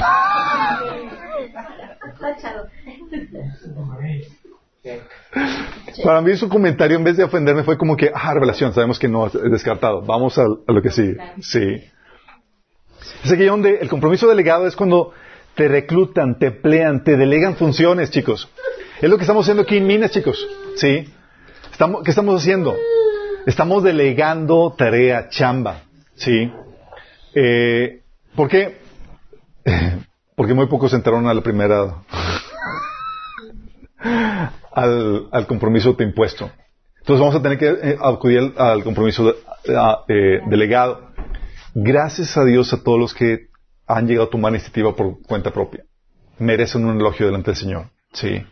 Señor, o sea, es que hay, había necesidad, y muchos de ustedes, ni necesidad de que anduvieran entre ustedes, veían y se ponían a trabajar. Qué genial. Eso es de, de digno de alabanza. Pero no siempre es así, chicos. A veces por el grado de madurez y como estamos caminando Señor, tenemos que, tienen que venir con nosotros y nos tienen que reclutar. Mateo 20 del 1 al 7 dice, Asimismo, el reino de los cielos se parece a un propietario que salió de, madrugada a contratar obreros para su viñedo. Acordó darles la paga de un día de trabajo y los envió a su viñedo. Cerca de las nueve de la mañana salió y vio a otros que estaban desocupados en la plaza. Les dijo, vayan también ustedes a trabajar mi viñedo y les pagaré lo que sea justo. Así que fueron. Salió de nuevo a eso del mediodía y a la media tarde hizo lo mismo. Alrededor de las cinco de la tarde salió y encontró a otros más que estaban sin trabajo. Les preguntó, ¿por qué ha- han estado aquí desocupados todo el día? ¿Qué están haciendo? ¿Preocupados ellos? No. Si estuvieran preocupados estarían buscando, ¿no? ¿Estás de acuerdo? Dice, ¿por qué, dice, ¿por qué han estado aquí desocupados todo el día? Porque nadie nos ha contratado. Sí. Él les dijo, vayan también ustedes a trabajar a mi viñedo. Y es aquí donde a veces nuestra falta de iniciativa, liderazgo demás, lo que tú quieras, o liderazgo maduro que tenemos, nos lleva a que solamente cuando, cuando se nos delega, nos ponemos a chambear. Sí. Lo que Jesús hizo con los discípulos. A veces no sabemos nuestro potencial, lo que podemos ser, pero alguien sí lo ve y te recluta. Como, los discípulos, ah, Jesús con los discípulos que le dijo, vengan, síganme, les dijo, y los haré pescador de hombres. Subió al potencial y dijo, ¿sabes qué? Te quiero para esta chamba. Sé que tienes la capacidad para hacerlo. O cuando Pablo le dijo a Marcos, en 2 Timoteo 4.11, no, le dijo a Timoteo, dijo, trae Marcos contigo cuando vengas, porque me será de ayuda en mi ministerio. ¿Se acuerdan? Marcos lo había desocupado Pablo. Esta vez dijo, tráemelo. Lo estaba reclutando. ¿Sí? No estaba Marcos como, oye, yo, yo, yo, yo. Me pu-". No es. Lo tuvieron que reclutar. ¿Sí? Y es aquí donde eh, eh, donde las mujeres ahí se convierten también en las ayudas idóneas, donde cuando te proponen matrimonio, a la mujer, sí, cuando a, una- a un hombre le propone matrimonio a una mujer, lo que está haciendo es está reclutando a su ayuda idónea. Sí. Dice la Biblia que eh, en Génesis 2, 18 que no es bueno que el hombre esté solo, haré una ayuda idónea para él. Y le pone ese, esa persona. Entonces cuando está el hombre, generalmente no piensa en eso, pero eso es lo que realmente está sucediendo. Están pensando en otra cosa, lo sabemos. Pero técnicamente lo que está sucediendo. Sí, por eso decía Pablo en 1 Timoteo 5, 14 que exhorto a las viudas jóvenes a que se casen, tengan hijos y a que lleven bien su hogar y den, no den lugar a críticas del, de- del enemigo. O sea, les decía que se casen para que se pongan a chambear. Sí. Y eso va a dejar que de anden de, de holgazanas. Y es ahí donde, sí, en eso entonces,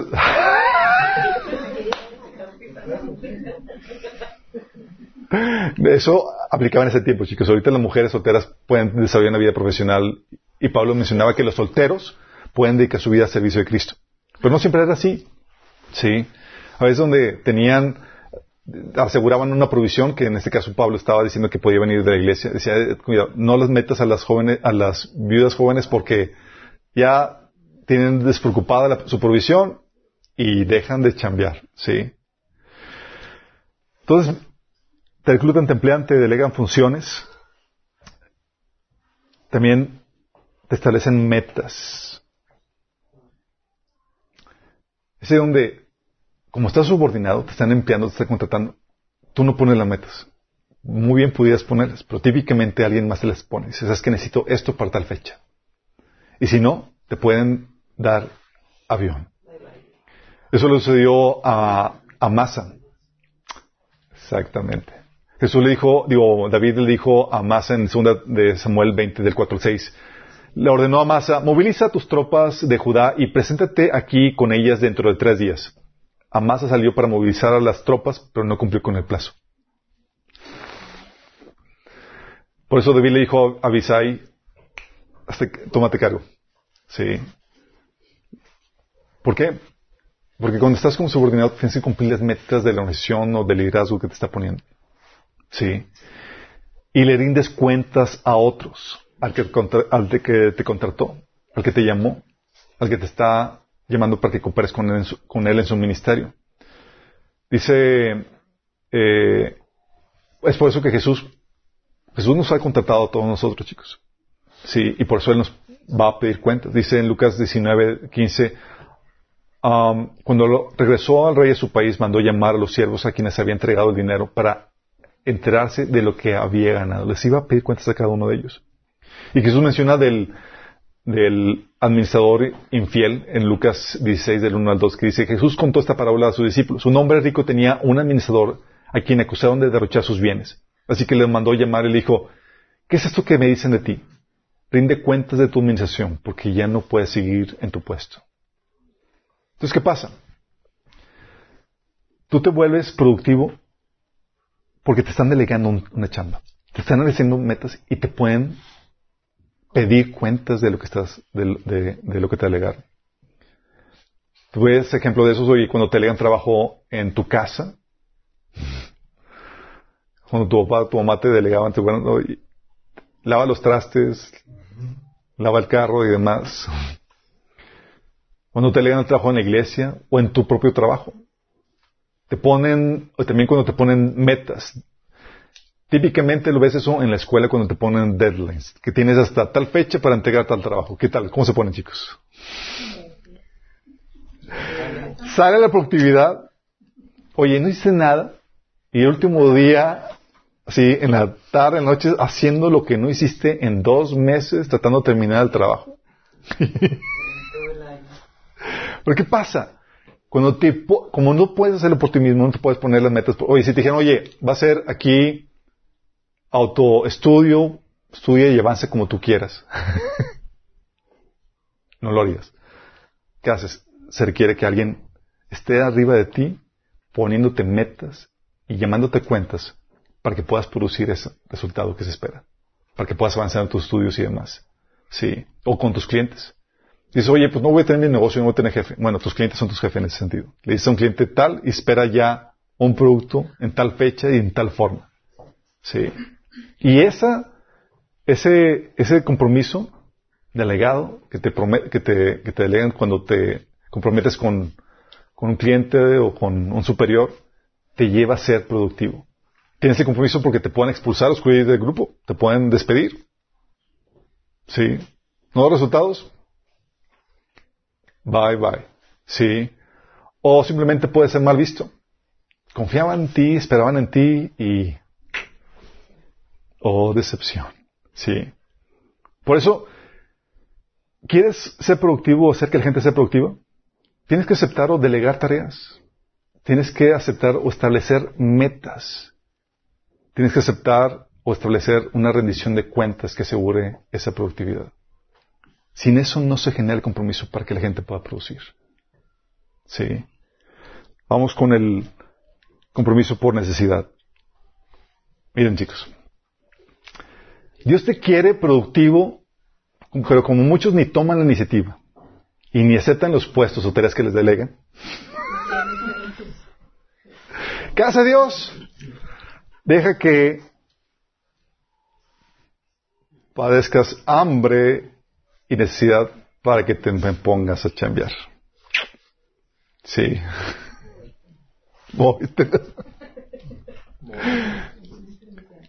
sí. Um, segunda Tesalonicenses es algo que habíamos visto ya en el taller de, de, de, finanzas, que a veces eh, cuando no hay provisión es, muchas veces porque no está haciendo lo suficiente, sí, eh, para, para obtener esa provisión. Es decir, no está trabajando como debería. Dice 2 Tesalonicenses 3 del 11 al 12. Nos hemos enterado de que entre ustedes hay algunos que andan de vagos, sin trabajar en nada, y que solo se meten en lo que no les importa. No, chicos, en serio que una cartita de Pablo hoy en día haría que muchos se ofendieran y abandonaran la iglesia. Me dijo vago.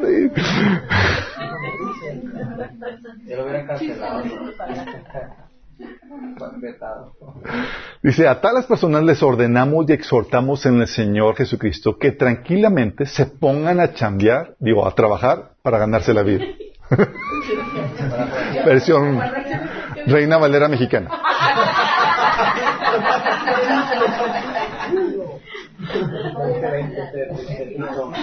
y luego todavía añade Pablo, y el que no quiera trabajar, que tampoco coma. Vóytelas. ¿Por qué, chicos? Porque estaba Pablo diciendo, mira, el Señor nos llamó para ser productivos. Y lo va a hacer de una forma u otra. Si no es por iniciativa propia, va a poner gente sobre ti. No quieres, te zafas, no te.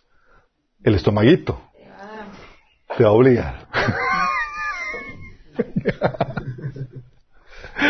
Por eso dice Proverbios 16, 26, al que trabaja, el hambre lo obliga a trabajar, pues su propio apetito lo estimula. Sí. Pues sí, ya acostumbraste la tripa a comer tres veces al día. Y desacostumbrarla está bien canijo. Entonces te obliga a trabajar. Dice 1 Timoteo 5 del 9 al 10 hablando acerca de eso. Dice, en la lista de las viudas debe figurar únicamente la que tenga más de 60 años y que haya sido fiel a su esposo y que sea reconocida por sus buenas obras, tales como criar hijos, practicar hospitalidad, lavar los pies de los creyentes, ayudar a los que sufren y aprovechar toda oportunidad para hacer el bien. O sea, gente chambeadora. Imagínate las ayudas. Es como que, oye, ¿qué, qué requisito para, hacer, para estar en el listado de ayuda de la iglesia? Pablo se lo lee, o Timoteo, y es como que, ay, entonces tengo que ponerme a chambear para que esté, o sea, para ser persona digna de estar ahí en el listado de ayuda. ¿Sí? Pocas palabras, no vamos a atender a gente floja. ¿Sí? De hecho, dice con respecto a las, a jóvenes en el versículo del 10 al 15, las viudas más jóvenes no deberían estar en la lista porque si están en la lista se acostumbrarán a ser perezosas y pasarán todo el tiempo yendo de casa en casa, chismeando, entrometiéndose en la vida de los demás y hablando de lo que no deben.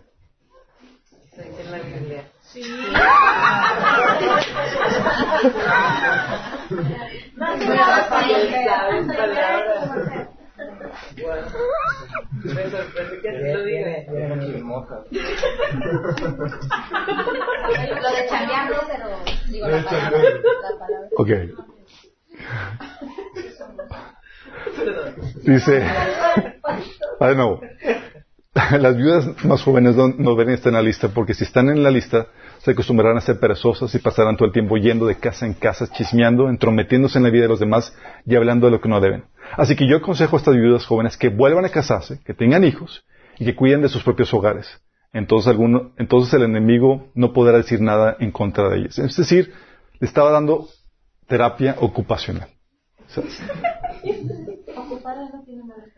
Así es. Dicen ya sabes que eh, la, la mente ociosa es taller de, de Satanás. Exactamente.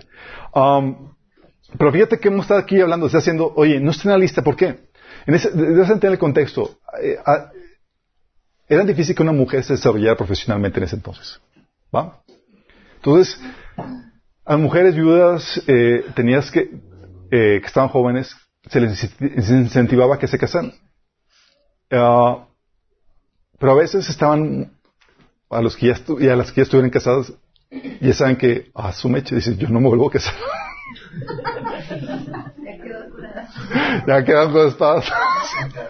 Entonces, obviamente, oye, pues ya me mantiene en la iglesia, relax, pues bien a gusto, ¿sí? Y luego le dice, no, no, no, quítale la ayuda. Y ahora sí les llevaba a que se casaran por necesidad. O sí, pónganse mona la, muchacha porque, eh, porque tiene que buscar el ser casadera otra vez, ¿sí? Sabía que, que la soltera podría llegar, a, ser muy- a ponerse muy cómoda y evitar cualquier compromiso. Entonces, como le decía, que adquiere compromiso, que se case. Y, y, y la vida matrimonial, la vida del hogar, chicos, es una friega. Sí, para los que no sepan, ah, pues su, su ama de, de, de hogar. es chef, es maestra, es eh, enfermera, es de, hace chofer y diseñadora de moda. Diseñadora de moda.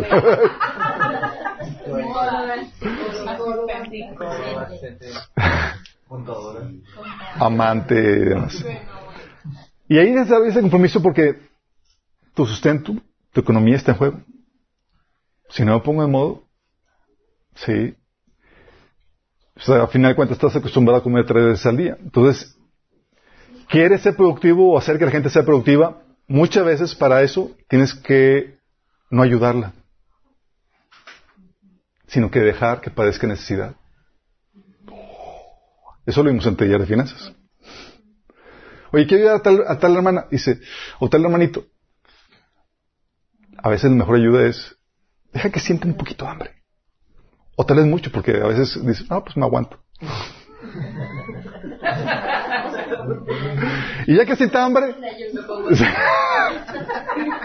y ya que sienta hambre, ofrecerle chamba. Y ahí ya tiene la motivante. Sí. Fuera de eso, no hay la suficiente motivación para ser productivo. Sí. Y es aquí donde quiero que, que entiendas esto, que el vivir para el placer versus vivir para el trabajo. Dios nos lleva a vivir una vida productiva para su gloria. Puso el hombre, a veces piensan, algunas personas mal pensadas, que el piensan que el trabajo es producto de la, de la caída.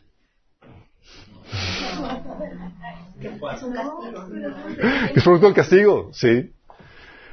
Y no es así, chicos. Antes de la caída, Dios puso al hombre a trabajar y a la mujer como su ayuda para dicho trabajo. O sea, puso al hombre y a la mujer a chambear. Y el enfoque era el trabajo.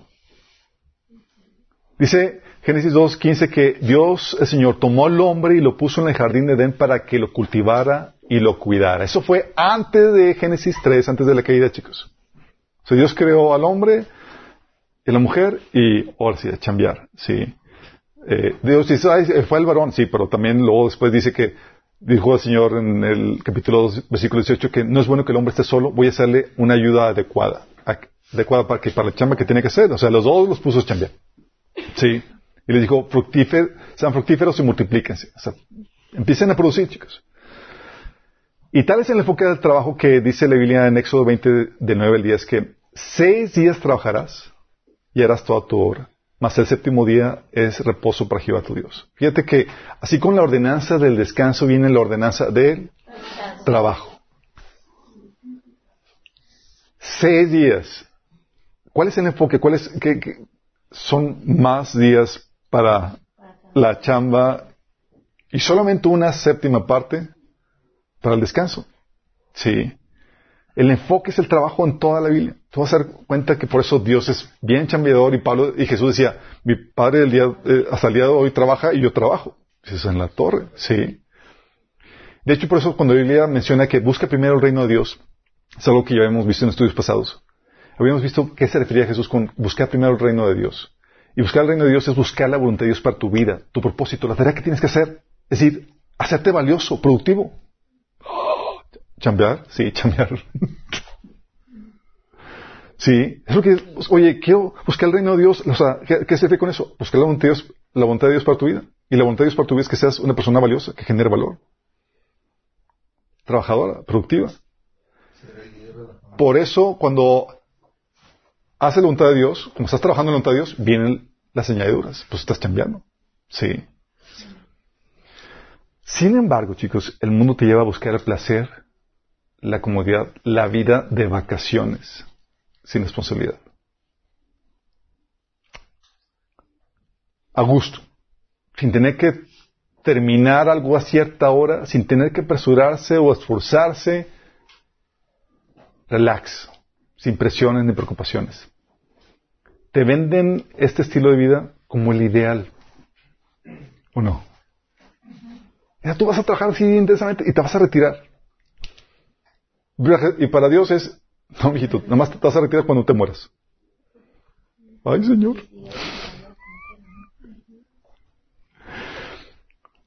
Dice Santiago 4.3, porque es una problemática que tenían los cristianos aún permitido, dice que cuando, que cuando se lo piden, tampoco reciben porque piden con malas intenciones, deseando solamente lo que les da placer. Todo lo que viene de placer, de confort, de comodidad, relax, sin problemáticas. Es algo que nuestra naturaleza pecaminosa desea en sentido desordenado, es decir, quiere que se convierta en el enfoque. Todos necesitamos un tiempo de relax, de descanso y demás. ¿Sí? La Biblia ordena el, día de descanso. Pero nuestra naturaleza pecaminosa desordena ese deseo y quiere que se convierta en la prioridad.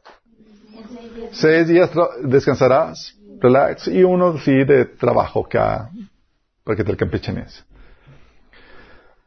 Dice Pablo, hablando acerca de esto, en 2 Tesalonicenses 3:11, la reprensión de Pablo a estos cristianos. Dice, sin embargo, vimos que algunos de ustedes llevan vidas de ocio. Sin hacer nada, tranquilo. Qué padre, ¿no? Ah, pues, no, pues, no tengo que hacer nada. Mi negocio me produce lo que tú quieras. Dice, se niegan a trabajar y se entrometen en los asuntos de los demás. Y Pablo les dice, les ordenamos a tales personas y le rogamos en el nombre del Señor Jesucristo que se tranquilicen y, se, y que trabajen. Aquí dice que se entrometían en el asunto de los demás. Fíjate, no trabajaban, pero sí le decían a otros cómo hacer su trabajo. O criticaban el trabajo de otros. A las personas, a las viudas jóvenes, ya vimos que les decía que no se pusieran en la lista porque se hacen perezosas y se pasan todo el tiempo yendo de casa en casa. El último chisme. Vamos a platicar con tal vecina y más. Sí. Um, Y Pablo dice en 1 Timoteo 5, 6 que la viuda que solamente vive para el placer está espiritualmente muerta en vida. Está muerta en vida la que vive para el placer.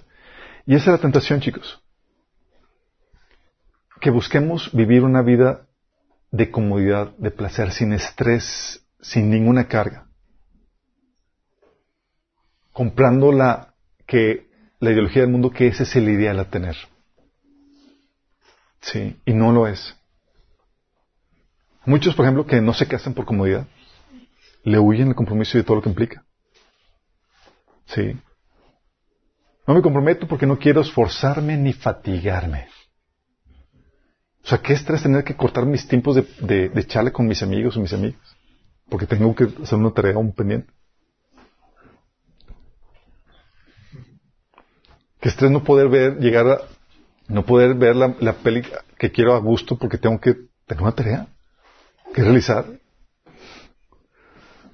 ¿Sabes más cómo llegar a casa y no tener nada que hacer y poner una peli y de sentarte a descansar? Poco no. Ah, relax.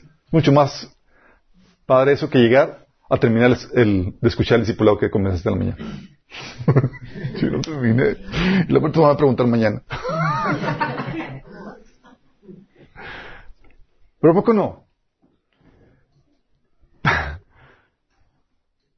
Hay gente que se le ve así, esperan ya jubilarse y demás, y pasársela tranquilo de que, oye, pues mañana me voy al deportivo, me paso todo el día en la alberca, y luego paso mañana al golf, y luego al siguiente día con, con, mis amiguitos, y no hay nada de, de productividad.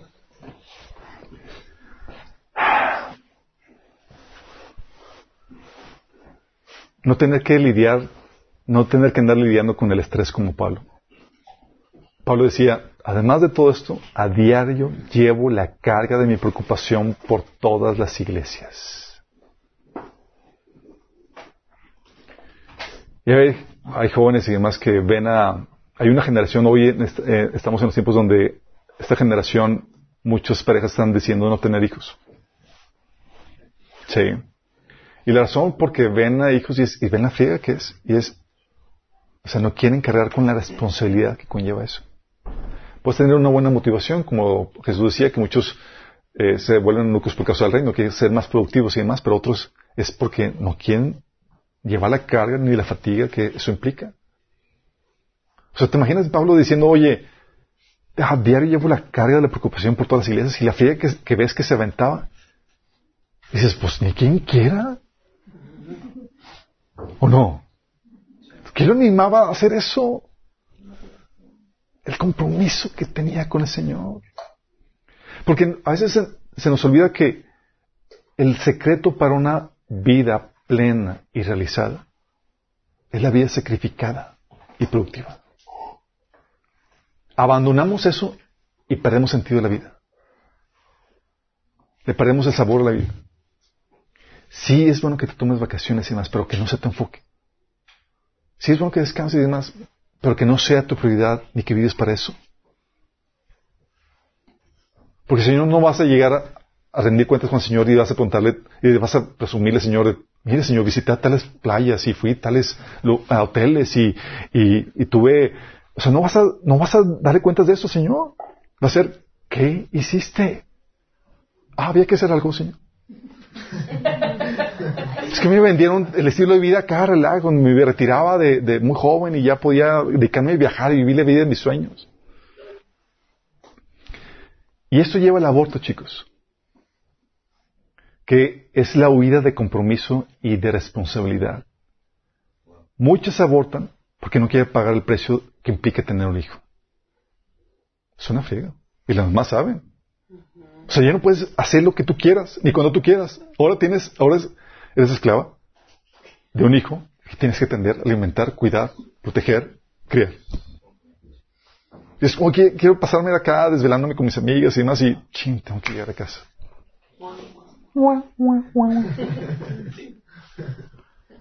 Y muchos abortan por eso. Es, nada más piensan lo que van a implicar. Oh, no, todos mis planes, mis deseos, mis proyectos profesionales se van a ir al labor. Y abortan porque no quieren pagar el precio. Y de igual manera, muchos abortan su propósito porque no quieren pagar el precio que implica. Porque la huida de compromiso y responsabilidad siempre conduce al aborto. De propósito, de lo que sea. Le dices a Dios, abortas eso y abortas tu propósito y demás. Y has comprado la propaganda que te vende el mundo, de que la vida plena es esa vida de vacaciones, sin responsabilidades, de completo relax. Y no es. No lo es. La vida plena se vive en una vida sacrificada. ¿Qué, verdad? ¿Quién pensar que en ese estrés, en eso, iba a haber trascendencia, plenitud, llenura? No quiero. Con caras de espanto, chicos. Es que el camino, chicos, a la gloria es un camino arduo, de arduo trabajo y productividad. Sí. Mateo 25 del 25 al 27. ¿Te acuerdas del siervo malo que dice, fui y escondí su dinero en la tierra? Mira, aquí tiene lo que es suyo. No hizo nada, nada con eso. Pero su señor le contestó, siervo malo y perezoso. Así que sabías que cosecho donde no he sembrado y recojo donde no he esparcido. Pues debías haber depositado mi dinero en el, banco para que a mi regreso lo hubiera recibido con interés. Si no hay excusa para tu falta de productividad. No hay excusa. El Señor nos ha dado todo para poder producir para Él. Hebreos, Hebreos 6 del 10 al 12 dice, porque Dios no es injusto para, como para olvidarse de las obras del amor que para su gloria Ustedes han mostrado sirviendo a los santos como lo siguen haciendo. O diciendo, Dios no ha olvidado tu trabajo, tu esfuerzo que haces el servicio, servicio a los santos. Dice, sin embargo, en versículo 11, deseamos, sin embargo, que cada uno de ustedes siga mostrando ese mismo empeño hasta la realización final y completa de su esperanza. No sean perezosos, más bien imiten quienes por su fe y paciencia heredarán las promesas. Es decir, no mengues en ese trabajo, en ese servicio, sino que puedas persistir hasta que, hasta recibas la premiación que el Señor tiene preparado para ti. Sí. Así como aquellos que con su fe y paciencia heredan todas esas promesas, eso que están esperando. Porque el camino de la gloria, chicos, es el camino del arduo trabajo y la productividad. ¿Se acuerdan de la mujer de Proverbios 31? La mujer virtuosa, que dice que será sumamente alabada. Pero tú la lees Es una friega. Fíjate lo que dice, nada más para que te des una idea. Nada más fíjate los lo dice. La mujer virtuosa es alabada, dice, la mujer ejemplar. ¿Quién dará con ella? Aquí ponen mujeres virtuosas, chicas.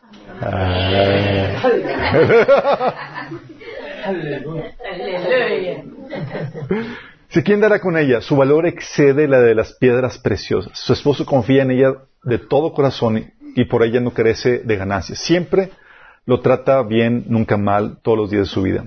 Sale en busca de lana, fíjate la mujer. Sale en busca de lana y de lino, afanosa, los trabaja con sus manos. Se asemeja a las naves de mercaderes que de muy lejos trae sus provisiones. Aún durante la noche se levanta para dar de comer a su familia y asignar las criadas, a las criadas sus deberes. Pondera el valor de un terreno y lo compra y con la ganancia planta un viñedo saca fuerzas de flaqueza y con ahínco se dispone a trabajar. Está atenta a la buena marcha de su negocio y le pone y, por la noche mantiene su lámpara encendida. Sabe cómo manejar el uso y no le es ajeno manejar la rueca. Sabe ayudar a los pobres y atender la mano de, a, los menesterosos. Cuando nieva, no teme por su familia, pues todos ellos visten ropas dobles. Ella misma se hace tapices y se viste de lino fino y de púrpura. Su esposo es bien conocido en la ciudad y es parte del consejo local de los ancianos. Las telas que hace las vende y provee a los comerciantes con cinturones. Se revi- reviste de fuerza y de honra y no le preocupa lo que pueda venir. Habla siempre con sabiduría y su lengua es, se rige por la ley del amor. Siempre atenta a la marcha, atenta a la marcha de su hogar y nunca come un pan que no se haya ganado. Sus hijos se levantan y le llaman dichosa. También su esposo la congratula. Muchas mujeres han hecho el bien, pero tú las sobrepasas todas. La belleza es engañosa y hueca la hermosura, pero la mujer que teme al Señor será alabada. Reconózcanse lo que ha hecho con sus manos. Sea alabada ante todos por sus logros. ¿Tú ves eso y dices? Una mujer sumamente productiva, chicos. Porque el camino a la gloria es un camino de arduo trabajo y productividad.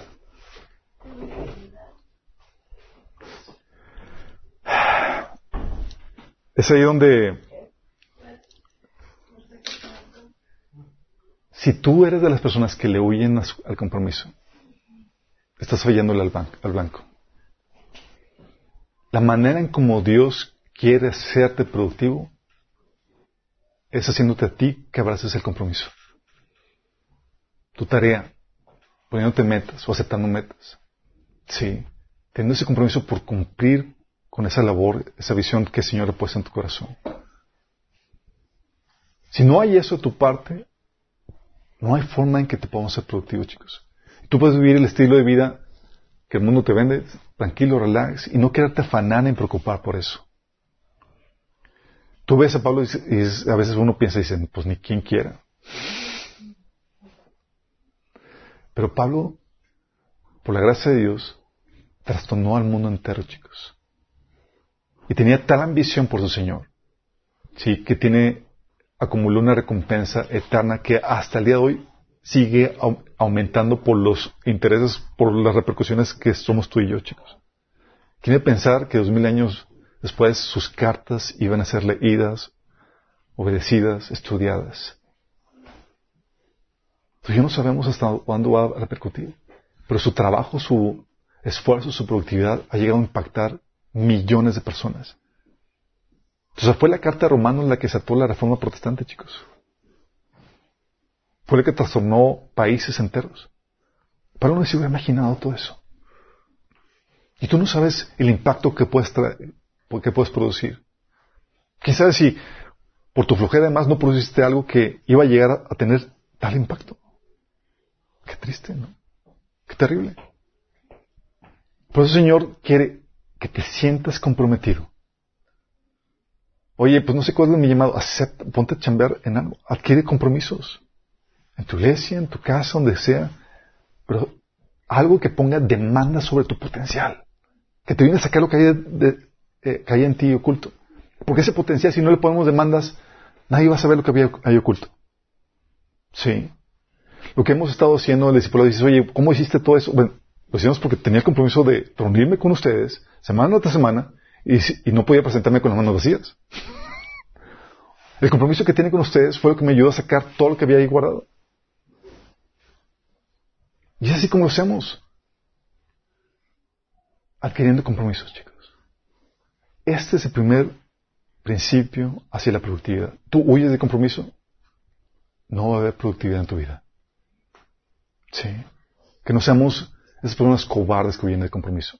O que no seamos esas personas que compran la idea del mundo. De que una idea, de que una vida de, una vida de vacaciones es el ideal a, a buscar. Y la idea de buscar es una vida desgastada, sirviendo, trabajando para el Señor. Oramos. Amado Padre Celestial, te damos gracias, Padre, porque tú nos enseñas cómo ser productivos para ti, Señor. Oh, amado Padre Celestial, que no, que no seamos esas personas que huyen del compromiso, Señor. Que podamos ser esas personas que se ponen el compromiso a sí mismos, autoimpuestos, Señor. Que seamos lo suficientemente maduros para ponernos metas a nosotros mismos, estándares, Señor, de calidad. Que podamos, Señor, ser las personas que abracen el propósito, el llamado que tú nos has dado, Señor.